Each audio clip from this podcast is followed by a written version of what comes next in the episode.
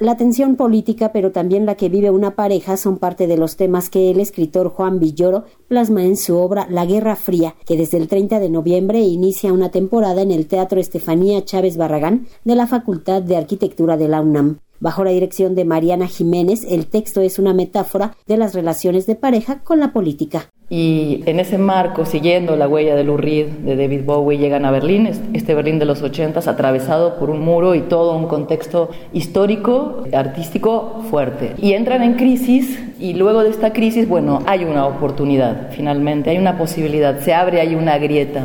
Este marco de, esta creación en la destrucción, en ir al límite o más allá, Juan la plantea justo como sí, para crear estos espacios de libertad, de autonomía, sí, la provocación es asomarse al vacío, siempre y cuando pues no sucumbas ante él.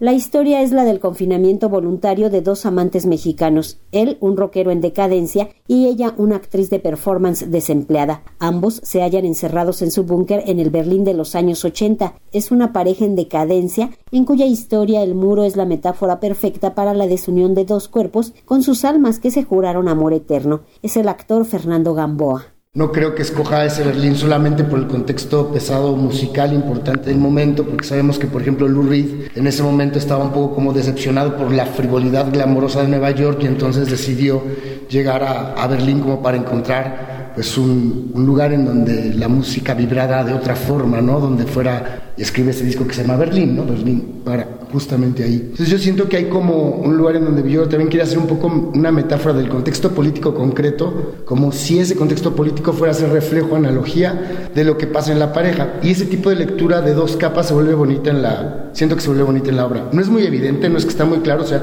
nunca lo ilustra, pero a mí me, me, gusta pensarlo así. El disco Berlín de Lou Reed juega un papel fundamental porque fue la inspiración de Juan Villoro. Es un material que marcó una época del rock. Villoro vivió en Berlín en los momentos dramáticos de la Guerra Fría. Es una obra que alude a la tensión, a lo político, a lo social, dice la directora Mariana Jiménez. Justo para mí, el, el hecho de que sea en la UNAM era muy importante. Confinamiento, territorios autónomos. A mí me llegó la figura muy rápido de Alcida, ¿no? Eh, esta mujer poeta, ¿no? Que pasa 12 días encerrada en el baño de, hombres de la Torre de, de Humanidades cuando la ocupación eh, militar en territorio autónomo.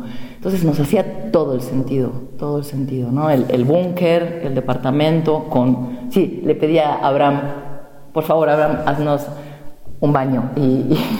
Y, los chicos y las chicas nos hicieron un baño, por supuesto, ahí está en la pieza. Con las actuaciones de Mariana Angajá, Fernando Gamboa y Jacobo Lieberman, La Guerra Fría inicia temporada el 30 de noviembre, con funciones de jueves a sábado a las 19 horas en el Teatro Estefanía Chávez Barragán de la Facultad de Arquitectura de la UNAM. Para Radio Educación, Verónica Romero.